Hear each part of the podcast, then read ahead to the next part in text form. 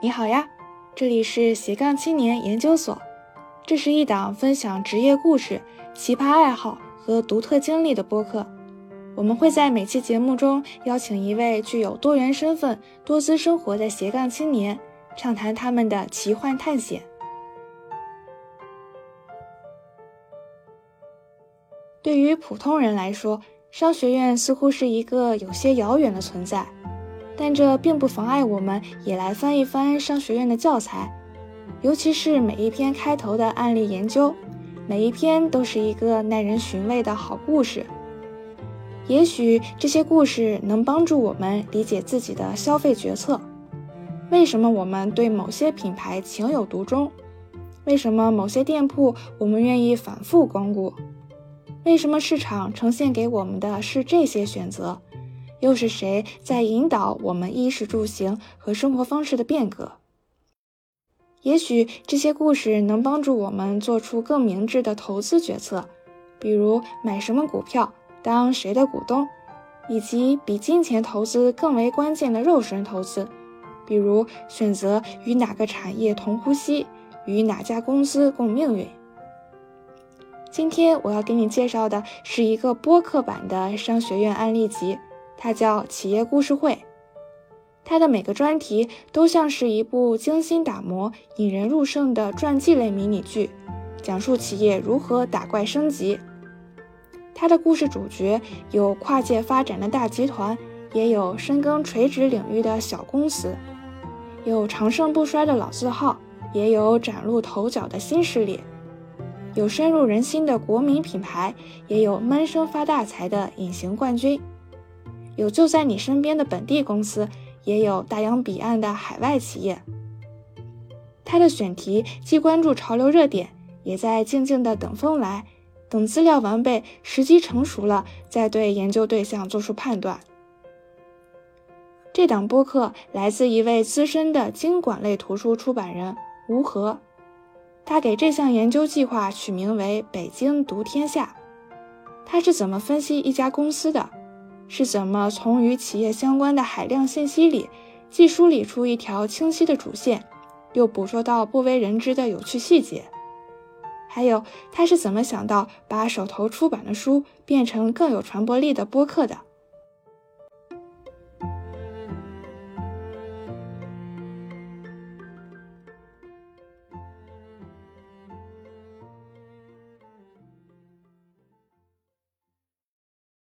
那我们这一期的嘉宾是北京读天下的主理人吴和老师，我们欢迎吴老师。哎，谢谢可心，大家好。嗯，那吴老师，你可以先跟大家简单介绍一下北京读天下是什么吗？啊，北京读天下是一间图书出版的工作室，我们的出版方向是经济管理类的图书，以教材为主。然后您现在会把一些书和文字的内容，然后转成音频和播客的形式，放在一些播客平台上，对吧？对，对，因为我就是在小宇宙上，然后看到了您企业故事会这一张专辑，然后我最先听的那一集是您讲美剧办公室的产品创新。然后，因为我自己是这部剧的粉丝，然后其实网上有很多关于这部剧的影评呀，甚至一些经典桥段做成了表情包。但是我是第一次听到有人用一个商学院案例研究这样的一个视角来分析这部剧的成功，然后我觉得特别的新奇，然后也很开眼界，所以我就特别想把您的这个节目推荐给更多的人。然后我自己也是之后又去听了很多很多您往期的节目。哦，谢谢。这个是您自己在做吗？还是您还有其他的嗯助手？我们是一个很小的团队，其实就是两个人，我就有一个助手，我们在做一个这方面的出版项目。嗯哦，所以北京读天下这个名字就是说，嗯，您的出版社在北京，然后您在这里呃引进国外的一些好书和先进的思想。对对，大概是这样的意思。明白。嗯，那那您之前就是。在做播客之前，您主要都是出版什么样什么样的书？啊，呃，我们是做经济管理类的教材为主。那这些教材呢，因为是呃，像主要从美国引进嘛，呃，那这些教材的话，它在教材的内容上，呃，他们有些自己的特色，比如说美国像呃经济管理类幺零幺课程的教材，它通常特别注重通俗性和趣味性，呃，因为他希望学生将来能够选修他这个专业嘛，所以他们在呃教材的设计方面，呃比较注重让学生能够好读、好理解，甚至一些有趣味的内容。那当我们把教材的内容放到网上去的时候，其实一开始我们做音频是有困难的，因为教材的内容它不是特别适合直接做成音频。呃，但是我们发现呢，像经管类的教材里，它往往有一些小的案例，特别是像管理学教材，它每一章的开头和结尾一般都有一个一千字左右的案例。这个案例它是为了让学生感到对本章的内容产生一些兴趣。也了解本章的主题，那这些案例呢，其实跟教材的内容它是可以有一个相对的独立性的，所以我们把这些案例就做成音频，放到我们的博客里面去。一开始我们就觉得，呃，学生用教材的时候，那么他可以多一个渠道，他除了看和读，那他还可以通过听。假如老师布置作业，呃，学生可能没有时间去看教材，那么他可以在一边做别的时候。做别的事情的时候，一边来听这些内容，呃，所以我们提供的是一个教学上的一个辅助的功能啊，明白。那所以说，您有很大一部分的听众都是学生。对，这个是我们呃这个节目的一个初衷吧。啊，本本来我们也是想给学生，有的因为有的人他喜欢看文字，有的人可能喜欢听声音，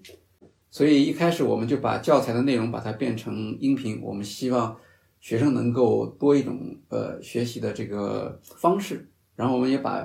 节目推荐给老师啊，也推荐给放在我们的那个教材上面印上一个二维码，这样学生一扫他就可以听。哦，明白。嗯，因为我在您节目的评论区里面看到有人跟您汇报这个 考研的战绩，说 已经成功上岸，所以我在想可能会有很多学生在听您的节目。对，明白。那我们就可以先从。啊，企业故事会这一张专辑来讲起，因为我就是从这一张专辑入了坑。对，那这部专辑顾名思义，就每一期都是在围绕一家企业，然后来梳理它的一些呃发展历程，包括它历史上做出了一些重大的管理决策。然后这些企业，然后也是覆盖了很多很多的行业，大到有像像字节、像美团这样的巨头，然后小到像多邻国、还有 Spotify 这些比较小而美的 APP，然后也有像哈佛商业评论、纽约时报这样的老字号，然后也有像呃燕麦奶元老欧特利，然后还有最早做植物肉的别样肉客，然后。刚刚进入中国不久的 Shake Shack 汉堡以及乔巴尼酸奶这些新消费品牌，然后还有一些近几年闷声发大财，然后飞速成长的公司，比如说跨境电商巨头 Shein，然后还有今年春晚上了春晚的这个极兔速递。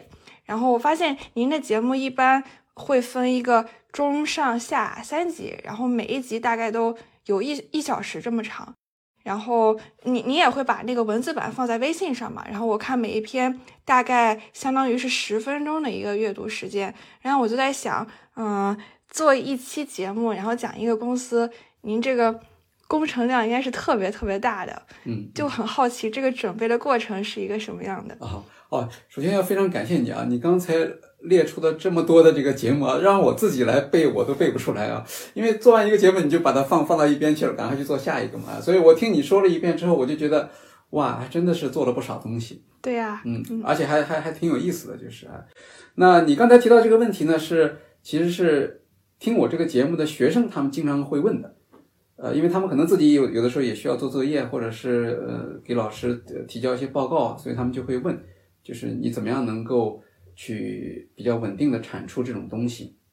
那其实我给他的回答呢，呃，往往是让大家比较比较失望，因为大致上我们搜集材料的这个框架实际上都是差不多的，啊，但是我也可以给大家讲讲一遍，就是如果大家愿意听的话，那因为我们讲的这些呃企业也好，组织也好，包括个人，呃，都是其实都是有比较有名的，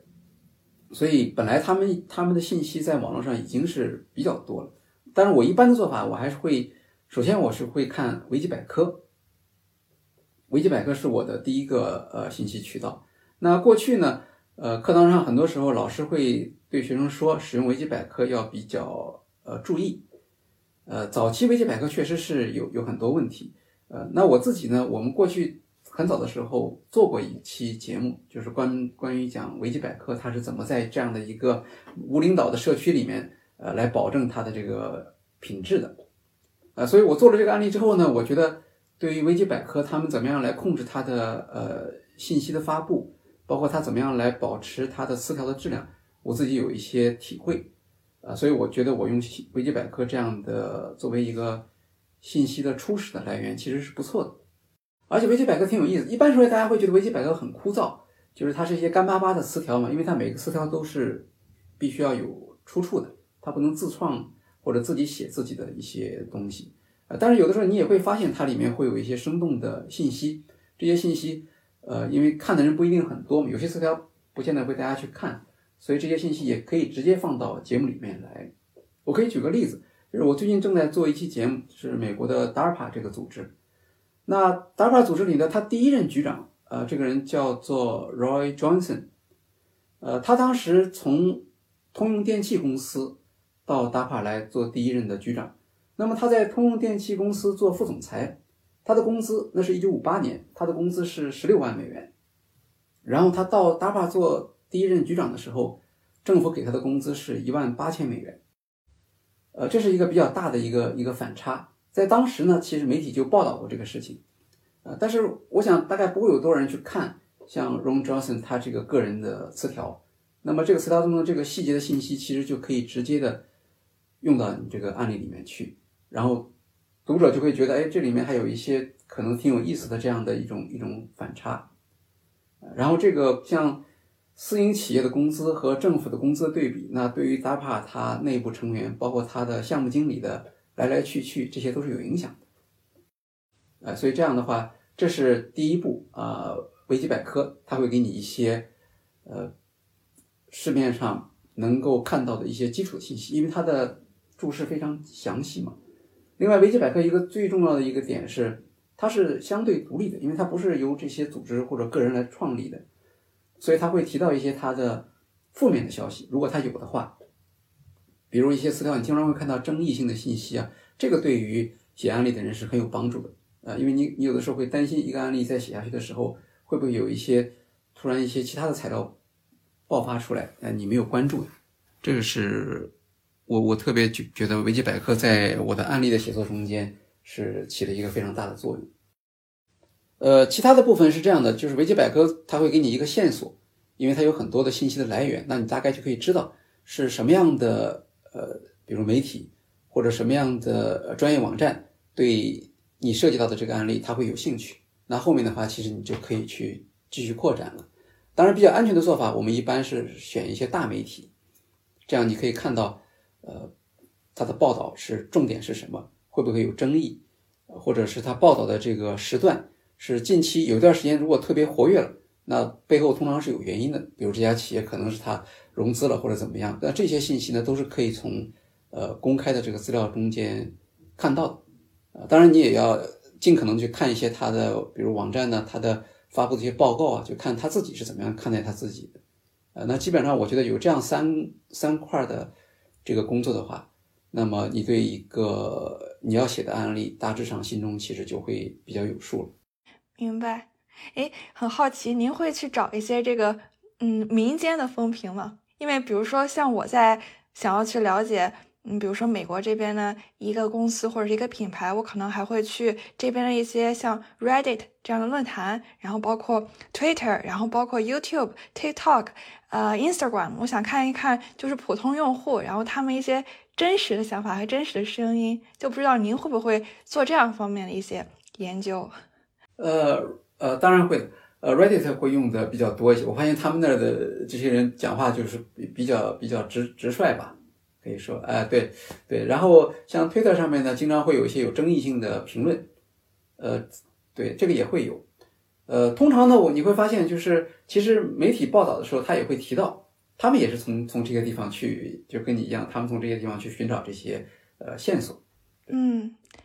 然后就是如果这个企业的管理者他自己有一些访谈或者是个人传记，是不是这些资料也是非常有用的，而且是比较一手的？呃，当然，当然，对他访谈是比较好的啊，因为访谈的时候往往他有一些动机，呃，比如说他他是融资了，他所以他出来访谈了，或者或者他有一个新产品，他出来访谈了，所以你背后你能看到他在想要传递一些什么样的信息。然后如果能够有多个访谈对比的话，那么你会得到一些呃比较有有有有有洞察力的发现。呃，个人传记这边呢，其实我我自己感觉它的效力会差一些。就是我，我倾向于比较比较不去看他们的个人传记，因为个人传记往往是有的时候甚至都不是他自己写的嘛。呃，这样的话，而且它里面通常有些美化，有些呃无意的遗忘啊，或者讲出一不一部分的事实而忽略了另一部分事实，所以如果引用的话，我会有点担心。嗯，对，其实我还蛮好奇您上学时候的专业是什么，我我就在 猜想您要不然是英语专业，就读这个。英文资料倍儿溜，要不然您可能也是学过一定的这个管理，然后所以您自己比较熟悉这个管理啊、经管这样一些理论，所以嗯，您在分析一个公司的时候可能会比较有方法论。啊，对，其实呃，所谓的方法论的话，主要就是用现在的呃商学院或管理学院他们提供的一些理论概念或理论框架。来做这个案例的一个支撑，不然的话呢，你就变成一个纯粹的新闻故事。呃，我能够获得这方面的知识，主要还是跟我的编辑工作有关系，就是我长期做呃经管类图书的编辑。那么你在选择这些图书的时候，那你背后你多少要有一些积累。呃，相反呢，当你出版了一些书，然后你看到了读者的反应，那你也就知道呃哪些。书它的质量比较好，或者哪些理论它在中国得到了比较强烈的反响，那这些呢，实际上是我们一个呃一个积累吧，呃，是我们能够做这些案例的一个，也是一个呃一个底气，或者说，如果说我们的节目跟别人节目有点不同的话，我觉得跟我们作为一个图书出版工作室，它是有关联的。嗯。对，然后就像我刚刚讲的，然后您之前就是分析过很多很多不同行业、不同类型的企业，然后就很好奇，您通常都是怎么选做选题的？这个是由您自己的一个兴趣的驱使，还是您也会参考一下当下的一些热点，比如说最近嗯比较瞩目，然后飞速成长这样一类的公司？对，就是您选择研究对象的标准是什么样子的？啊，这是一个非常好的问题啊！你提到了选题，呃，在出版社选题是一个就是特别基本的一个呃一个一个管理或者经营的这么样的一个一个词汇啊，因为我们的工作呢，实际上就是呃准备各种各样的选题，然后做好选题的规划，然后把选题上市啊，所以其实我们做播客，我感觉到跟我做图书的在很多方面是类似的，而且我们在设计方面也借鉴了图书出版的一些做法。比如说，出版社在培养编辑的时候，他首先想到的是，一个编辑有没有长期规划书系的能力。呃，因为出版是一个长期的项目，呃，出版的周期也比较长，所以你现在在做的一个事情，你一定要想到你半年之后、一年之后，甚至更长的时间，呃，你怎么样来做这个工作？那回到你刚才前面所提到的，我们怎么样去选择这些企业、选择这些案例？其实，我想第一步是要有一个总体的规划。就是我们这个节目怎么样能够做下去？一开始我们是用教材里面的这些案例，但是他们很快就用完了，呃，然后接下来我们就要考虑我们怎么样来寻找更多的案例，组织更多的案例来支持我们这个长期的发展。那当然我们在组织案例的时候，我们有一些基本的这个做法，比如说案例是需要有多样性的，就像你刚才提到了，我们有不同行业的，然后呃案例需要有地区上的这种跨度。比如不能光是中国的，也不能光是美国的，这个时候你要考虑，呃，那每期案例之后，你下一期的案例和前一期的案例之间要有一个区别，呃，当然时效性也很重要。你刚才提到了，就是我们是不是关注一些新的东西？我们非常关注呃新的东西，我们也希望我们的案例能够多多少少反映呃一些大家对时事的关心。当然，只是从管理这个角度来看。比如说我们做呃 Grammarly 那个案例，那个是我看了一下，大概是三月十号，三月十号发布的。其实那个时候就是战争开始没有多长时间，就是那是这是个激发嘛，它它它因为有个很强的刺激，所以我们当时正好有这么一个案例，我们就把它发出来。发出来之后，的确很多人就很吃惊啊，因为很多人用过这个工具，但是他们没有想到这个工具是这个国家它的呃计算机科学家做的。呃，还有像现在我们做的，像像我现在还在正在做的这个 DARPA 这个案例，这个其实也是针对一个技术惊讶的一个一个从我们这个角度，对于呃一个国家怎么样来制止这种技术惊讶，或者你怎么样来制造你自己的技术惊讶，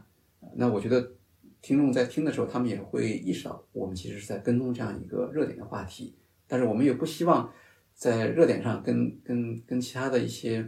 呃媒体的信息啊。就是相冲突，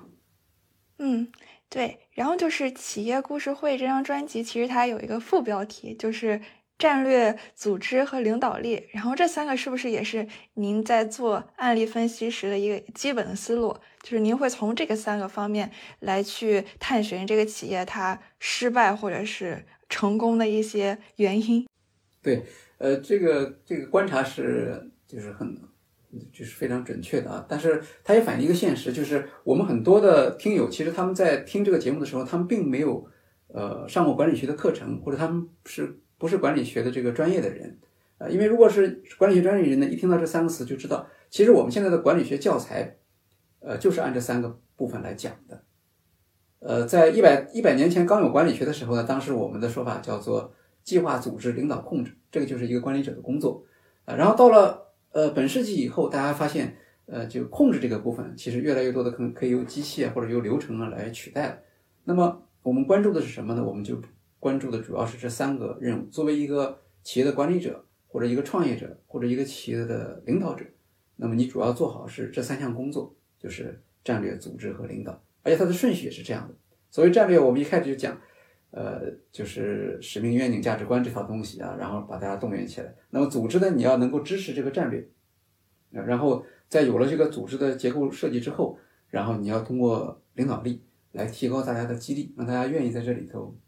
为了你的组织的目标而共同奋斗啊。这个其实就是管理学的课程的一个基本框架。那么我们也发现，就是其实大量的呃专业人员他其实是没有。没有机会去管理学院去专门的去上这些课，呃，但是他们可以通过我们这个案例，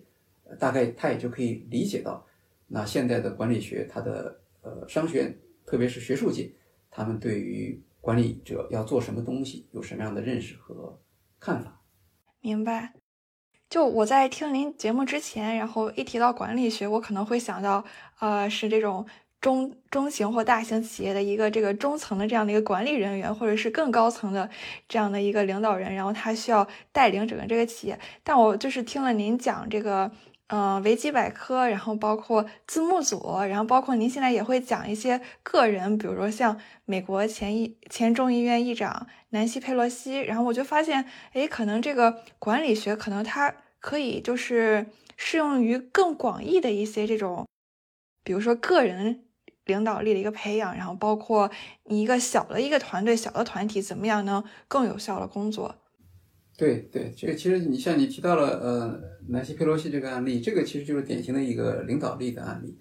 呃，领导力的案例比较难做，因为一般你比如企业的领导他不太愿意跟大家去去讲解这里面的一些详细的信息，但是政治家不一样。政治家呢，总有一帮人盯着他，不管你做得好还是做得不好，呃，有无数的人去分析你，所以政治家的材素材相对说还多一些。那我以前做过默克尔，然后又做了佩洛西，就是哎，那么我们可以看到，就就是一个，特别是这个女性领导者嘛，他们是怎么样来克服，呃，对他不太友好的这样一个环境，呃，然后一步一步的能够，呃，做到一个全国性的主要党派的领导者，这中间肯定有他的。呃，独到之处，我想除了管理之外，其他的方面大家也可以去呃参考或者了解一些啊。其中有些信息，我想很多是我们这边还不太了解。嗯，刚刚之所以问您就是您怎么选题的，是因为我在听您讲美国这些公司的时候，我也觉得我会觉得您的 选题特别的这个精准，因为这些公司这些品牌就是我每天。随处可见，然后习以为常的一些存在。然后我甚至觉得您比就是生活在这里的人更了解这些公司它的一些历史和经营之道。然后，所以我我现在我经过像什么达乐美披萨或者是一美元店这些美国特别随处可见的一些这种。嗯，商店和品牌，我就会开始想，诶，他为什么可以做到他们这个行业的前列？然后为什么这么多年他可以屹立不倒？谢谢谢谢，对，可能是我们远距离观察吧，他他可能有一些呃距离感，反而是比较客观一些啊。你天天看到，你可能觉得不不会觉得这还是一个需要考虑的问题。嗯，对，嗯，诶，那您有没有一些就是之前想做但是没有做成的选题？呃。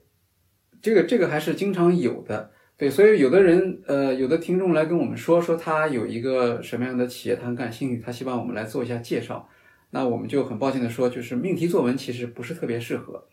呃，因为有些有些案例你想做或者你很感兴趣，但是可能就会没有那么多的条件，呃，也没有那么多材料，或者呢，也可能是时机不太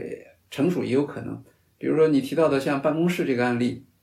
办公室这个案例，我们其实，呃，因为我自己也是确实是办公室的这个剧迷啊，呃，然后很早我就想做，第一次尝试的时候，后来就失败了，因为第一次我当时的选择的方向就不太合适，我想从视频里面找一些管理学课堂上大家会感兴趣的内容，但是后来我发现呢，其实零七年的时候，美国人就做了这个工作，他们把很多的那个呃办公室里面的一些视频。和你的管理学课堂上一些概念联系起来，然后还告诉你怎么样去去上课，或者你要怎么样准备你的作业。所以这个方向其实就那就那就错误了。错误的方向的话，你收集的材料其实就不能起作用。一直到后来，呃，这一两年我看到围绕着办公室这部剧出现了一些新的图书，呃，这样的话我们就有新的资料可以用了。这是一一种情况。那现在我手上还有一些案例，呃，就也处于这种情况。有一个案例是亚利桑那州商管局的这么一个案例，我写了两次都没有能够成功。那为什么对他感兴趣呢？是因为呃，我发现就大家对招商引资这个话题是比较感兴趣的啊，像像特别像国内。那么呃，其实呃，美国它的很多政府机构招商引资做的也很好，就是这个亚利桑那州的商管局。他们做的非常好，然后他们的战略规划都公布在自己的网站上，你看得很清楚。他说我要打算招商多少多少金额，然后这个招商呢，我还不是说一般的招商，我规定了几个领域。那为什么规定这几个领域是有原因的？他会说，我不光是要给亚利桑那州拉到这些资金，然后我重要的是要让亚利桑那州的这些呃居民。他们能够有更多的就业，而且这个就业呢还必须是高工资的就业，所以他会有一个目标，说这个五年之后啊，我们的居民的工资水平应该升高多少？哎，这些我觉得做的非常好，就是他把招商引资和政府治理呃联系的很好。那这样的一个一个一个事情对我来说，就是对我个人就有一种吸引力，我觉得这是一个很好的一个案例的素材。那这个这个案例我做了两次尝试都没有能够成功。第一次尝试呢，就是我按照我们刚才介绍过的那些方法去找他的资料，呃，结果发现呢，他这他可能是一个政府机构，他不太热衷于向外去发布他内部的这些信息的。所以我我知道了一些了解一些情况，但是呢，我就把它放在一边了。我想以后有有条件再做。那后来呢，到了。去年年底和今年年初的时候，那又看到一些信息产生了一些刺激，比如说台积电在亚利桑那州的投资额度达到四百亿美元，呃，英特尔大概是一一百多亿美元吧。那我觉得真是不得了，一一个州，而且好像不是一个大家特别熟悉的这样的一个呃高科技的这这样的一个园地，呃，但是它能够吸引那么多的资金。另外，我又看到一些别的信息，比如说由于疫情造成了供应链的压力。那么加州这边的土地越来越贵，呃，所以本来这个货物是从呃 L A 就是洛杉矶的长滩港上岸，那么他们就应该存在加州，然后发到全国。可是因为加州的地价越来越贵了，那么这些物流商呢就用不起这个地了，那他们就要找下一家。这个时候呢，亚利桑那州就特别厉害，他们就把它抢到那个地方去了。所以在亚利桑那州的某一条高速公路附近吧，又形成了一个物流园区的这样的一个呃一个一个一个概念。所以我想他们确实做的很不错。然后中间又有一个契机，这个州的州长，呃，我忘了他的名字全名，他的他的姓应该叫 Dog。这个州的州长到期了，干了八年。那一般州长到期之后，就会有媒体去采访他们，就说说你你这八年做了什么，有什么丰功伟绩啊，有什么遗产呢？呃，这个时候我觉得恐怕是有一些信息了。再加上我刚才了解到的这些背景资料，那我觉得应该有信心可以把它完成。但是我拿到了这些资料一看，呃，还是跟前面一样，呃，就是细节不够。有些细节可能很有意思，比如这个州长他以前是做做冰激凌公司总裁的，呃，他的品牌叫做 Cold Stone。我在在国内现在挺多的，我不知道你你们在那边多不多这个品牌。那么他当然是个企业出身的人，所以他关注招商工作应该是很自然的。但是非常遗憾，就是看不到。所以如果从公开资料上你看不到这些东西的话，那么你就没有办法。虽然你你很想把这个案例介绍过来，我相信国内很多的做招商引资工作的人会对他有兴趣啊，但是我们没有办法取得这种。呃，充足的这个信息啊，我甚至想是不是可以去呃联系一下这个商管局的局长呢？但是我看他们现在的这工作量，我想还是算了，他们恐怕是非常紧张的。嗯，那可能这个子弹还得再飞一会儿，这个资料还得再养肥一点儿，可能之后会有机会的。对对，我还是挺有，对我还是挺有信心的。我觉得应该会，呃，因为这个这个商管局的时间不是很长，它是从二零一零年开始的。那么可能过两年这个局长会会退休啊，然后他们可能会写一些回忆性的东西，因为这个我想在亚利桑那州的历史上也是一个比较比较重要的一个事件。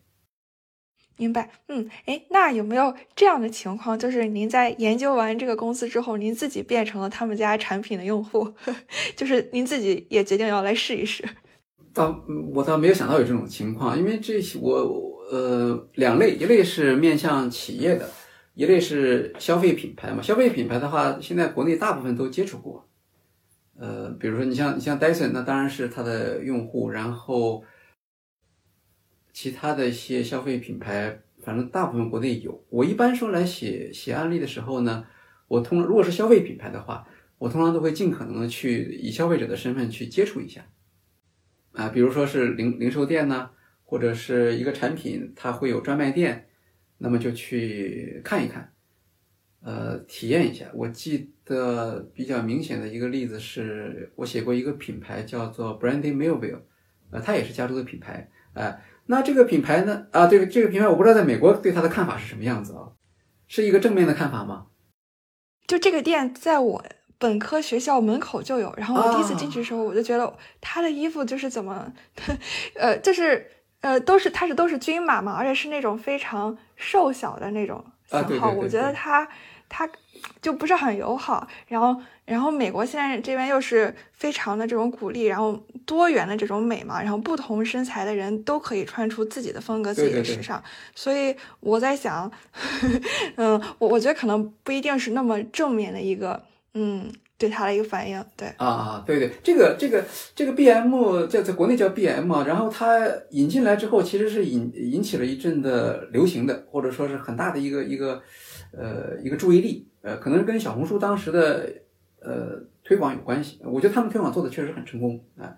然后然后我我是在脱口秀节目中间知道有这么一个品牌的，因为那个有一个上海的脱口秀。他们是一对双胞胎，叫严一严月啊。那他们在啊，你知道这个这个这个是吧？哦，我也很喜欢他们。哦，对对，他们他们真的是非常好。他们在脱口秀里面，呃，是是我最喜欢的一对儿。然后他俩就说：“哎，在在在上海开店嘛。”他们就去了，去了之后发现穿不进去。啊说：“不是身体穿不进去，是头穿不进去。”嗯，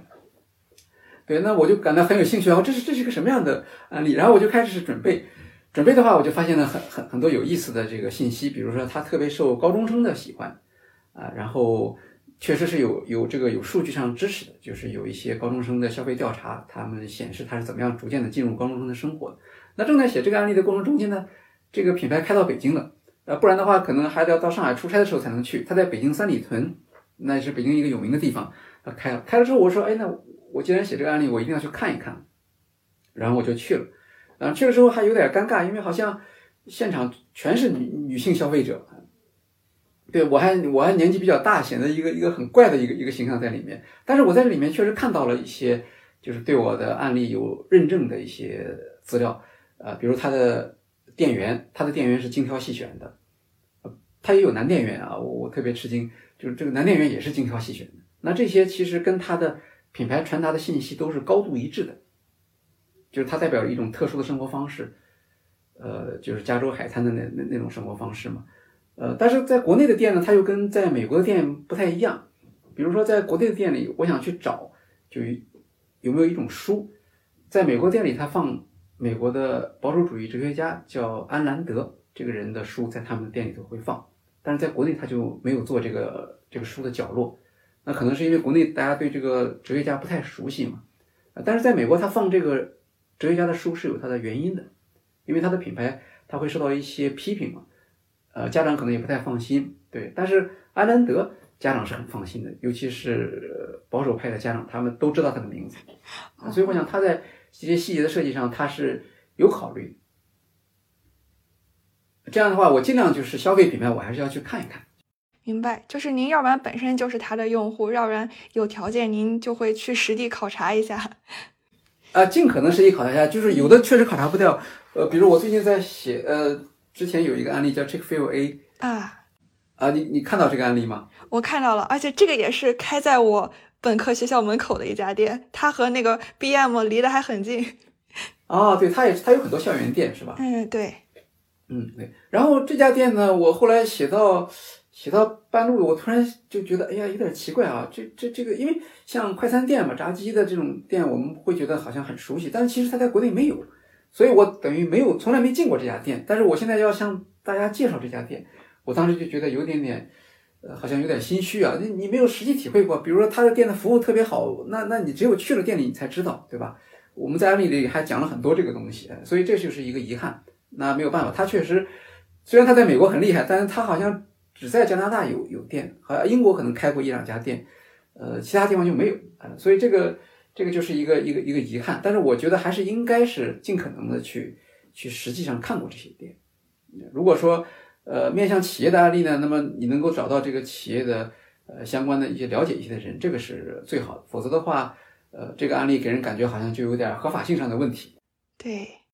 嗯，哎，那您研究了这么多企业它自己的一个管理之道，您自己有想过将来有一天也会去创业吗？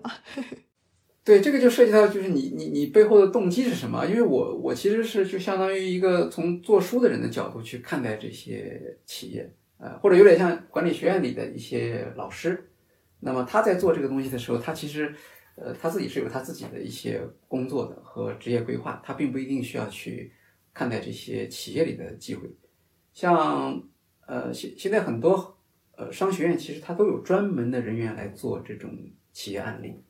我看国内的像中欧商学院呐、长江商学院，我看到他们里面都有专门的案例作者。这个案例作者他是跟老师一起合作，比如说老师可能因为他们做案例和我不一样，他们做案例是要一手资料的，是要做很多现场调研的。然后老师可能不一定有那么多的时间，啊、或者老师他他写作的能力不一定很强啊、他研究能力很强，他写作能力不一定很强，所以他很需要很多的案例的研究者来来配合他。所以我的工作其实跟他们差不多，而且我看到确实有的人，你要说创业的话，确实有人创业了。我想起来了，呃，中欧商学中欧商学院它有一个期刊叫《中欧商业评论》，大概相当于国内就类似于《哈佛商业评论》这样的一个一个一个期刊。那《中欧商业评论》里面，他经常发表案例，然后他有一个主主笔叫做潘东彦，呃，这个人的案例写的写的挺好，呃，我还参考过他的内容。然后去年还是前年，我看他从中国商业评论出来，他自己做了一个潘东彦工作室，然后他专门给企业做这种企业史的呃项目。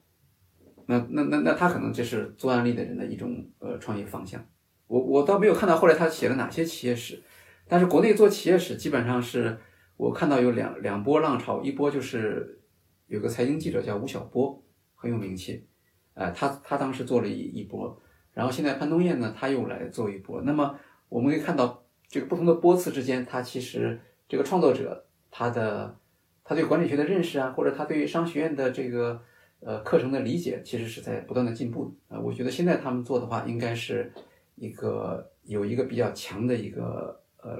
理论认识作为它的基础，所以应该会写的比较好。呃，希望我们也有机会，我们也许有人请我们来做他们的商业史。嗯，对，嗯，哎，那您除了听脱口秀，您听其他播客吗？呃，播客听的比较少。对，我想这也是一个一个遗憾，因为可能不同的人他呃接收信息的这个偏好不太一样。我可能比较偏好文字的信息，所以我听播客就比较少。我会觉得播客好像节奏有点慢。呃，所以我通常是在收集素素材的时候会听播客。哎，现在确实很有意思。我刚才忘了讲，播客也是一个案例素材的重要来源了。特别特别是英文的播客，特别是英文播客，他们真的是，我觉得英文播客比中文播客的呃多样性呃明显领先。呃，很多一些非常小的主题，你会听到非常的细致的一些，呃，他们请来一个人，然后来讲，呃，这个我不知道他听众是什么人。但是对于我做案例的人来说，我会觉得，哎，他的这个内容特别特别好玩，然后我在别的地方看不到，一一些媒体他也未必肯花力气或者花版面来报道这些东西，但是在播客里面，大家往往提到一些呃很多细节的资料，有一些案例甚至就是从播客开始关注到的，然后我才知道有这么一家企业，比如像那个我写过一个案例叫 Morning Consult，他是做民意调查的，民意调查的话，我想。这个民意调查应该是一个非常古老的这么一个，呃，这么一个一个一个业务了，对吧？它的数学问题可能一百多年前就已经解决了。那么它有什么可做的呢？为什么这个领域中会出现一批黑马？那这个创业者他就在博客里面给大家讲，哎，为什么我们这个民意调查就跟过去的大家听过的什么盖洛普啊、啊伊普索啊这些调查不一样？啊，那这个就给我一个很好的一个信息的来源。呃，我觉得其实是。呃，挺好的。这个博客作为一个案例信息的来源还是不错的。那中文博客呢，我听的确实不多。呃，我想到有一个博客，我原来经常听的是，呃，他应该就在加州吧，有一个老师叫徐艺清。呃，我不知道你听没听说过这个人啊？他叫随机随机漫步，随机漫步。对，因为因为这个这个名字是来自于一本书，就是《华尔街上的随机漫步》。呃，他本来是经济学背景的，但他现在好像是是一个是政治学的一个一个老师，那他很有意思，他人在那边，但是他请的一半的人其实是国内的，比如他请北大呃国发院的那个姚洋老师，呃他们做的一期节目就做的非常好，呃然后他跟陈志武讲的，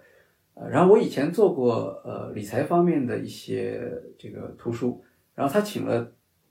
在北美做。就是北美大学里面，他们上理财课的教授来给这些，呃，这些留学生和刚刚毕业的这些学生，给他们讲理财的这种，呃，课程，我觉得讲的是非常好。在我听过的理财的通俗的课程，为期比如说一个多小时的课程里面是特别高水平的，这个是我印象比较深的一个节目。还有一个节目是，呃，有个。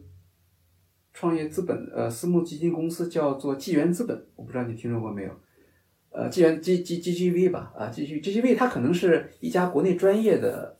可不知道是生动活泼还是谁背后帮他们操作的。呃，他这个做的也很好，每次都是童世豪，就是投资小米的那个人，童世豪出面，他来邀请各家独角兽的这个创始人来讲，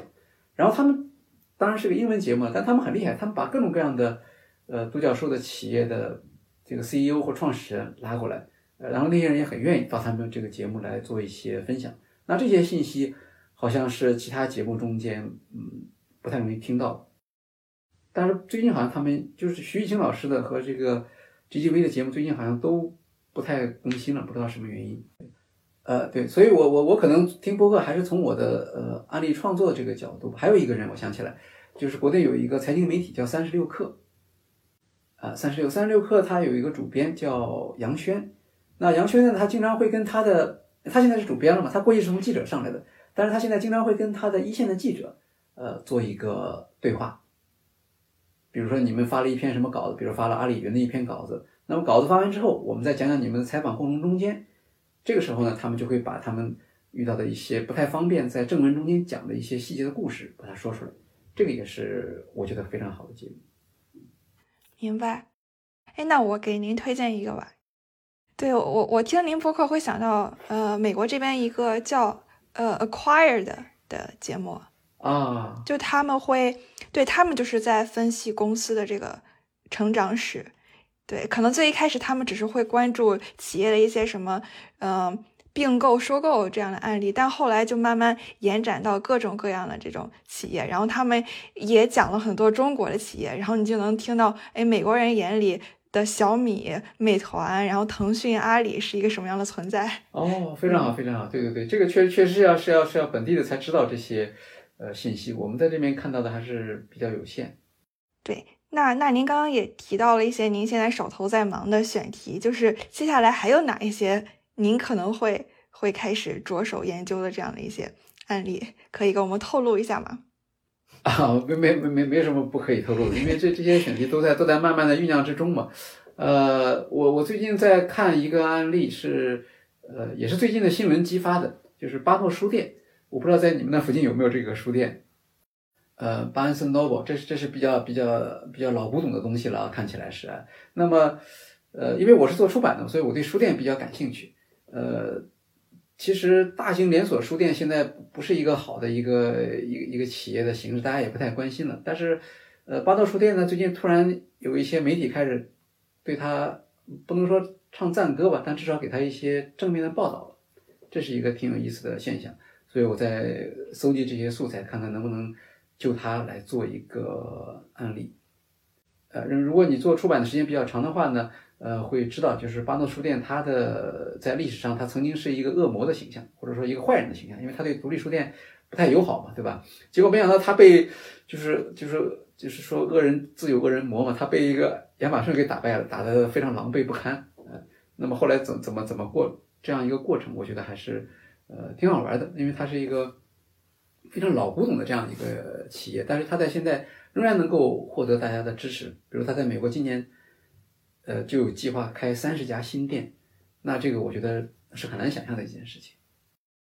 当然，这个呃，你呃，你刚才提到那个选题啊，我我们其实现在在想，就是选题的多样化是我们的一个困难。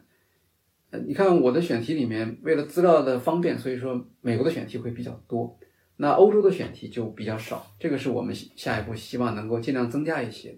你看欧洲的选题，我看德国有，瑞典有。呃，但是你像英国、法国这样的国家，好像理所当然应该有，但是却却没有办法来来做。一方面是语言的困难，另一方面是材料不够多，而且很有意思。就算是德国的或者是瑞典的案例，我很多情况是看到美国的媒体的报道，就是不知道欧洲的，可能不太掌握欧洲他们呃这个企业呃媒体报道的这个规律。即使像像像德国的那个消费品牌 Birkenstock。那我我是看到美国的很多家媒体一家接着一家，他们飞到德国去，去去去拜访他们的总部，去看他们的工厂，然后他们有大量的这个资料返回来。所以它虽然是一个，呃，写出来之后是一个德国的案例，但其实主要的素材是从美国来的。嗯，我突然觉得这可能也和英语的这个使用范围和影响力有关系。对，当然当然，呃，不过也也有一些问题，比如说像英国，呃，他对他的自己的一些呃创业企业的报道的力度，我觉得就不太够。呃，比如他的，我经常看，比如他的资料是从呃，有些卫报，它也会有一些长篇的呃评论的，但是卫报后来其实也是非常美国化的一个，因为它的可能收入的重点现在转到美国这边来了。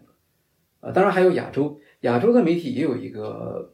就这方面的遗憾，就是比如说你像日本的案例啊，或者是呃台湾呐，或者是香港啊、东南亚这些，其实都应该有很多的呃一些案例可以去分析的。但是遗憾的也是信息质量、信息的质量可能是稍微差一点。你看台湾，台湾很有意思。台湾因为我对出版比较熟悉，所以我能够在台湾找了两个出版的案例，那其他的我就就很难看到了。然后香港很有意思，香港其实也有一些不错的呃企业的，比如说呃香港的电视台，它有一个小的电视台，呃播那个电视剧叫《大卫与玛加烈》那那么一个电视剧啊，那个电视剧那个电视剧呢，其实受到一个特定观众的欢迎，所以这个小电视台它其实是能够跟大电视台来竞争的啊，但是看他们的报道就比较少。呃，因为香港的媒体可能它的成本太高了，所以他们拿出来的东西不多。所以这么长时间，你看香港，我好像只写了一个案例，呃，就是那个想要有光的一个非营利组织的案例。对，那您看，您最一开始您是把您的书的内容转换成音频，然后现在您做播客就有了很多音频原声的内容，那是不是之后也会考虑把把这些内容整理成册，然后集结成书？啊，对对对，这个当然是，因为我我们做的是这个这个行业嘛，所以我们肯定会想办法把它做成这样的一个产品。我也欢迎其他的播客，如果大家愿意出书的话，也可以跟我们联系。啊，哎，这个这个不错，这个不错。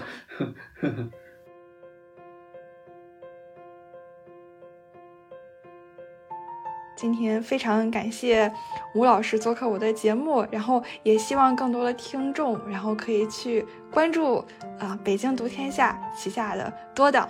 专辑。对，然后如果有朋友 认识亚利桑那州商管局，然后也 希望你可以过来当一个线人。对啊，来来参加这样的对谈也可以啊，我们以这种谈话的方式也可以啊。对对对对对，是，嗯，好呀。那我们这期节目就到这里，我们最后和听众朋友们说再见，大家拜拜，拜拜。好啦，这就是本期节目。想要认识更多斜杠青年，欢迎你在小宇宙、喜马拉雅、苹果播客等平台订阅关注斜杠青年研究所，也欢迎你把这档节目推荐给你的朋友。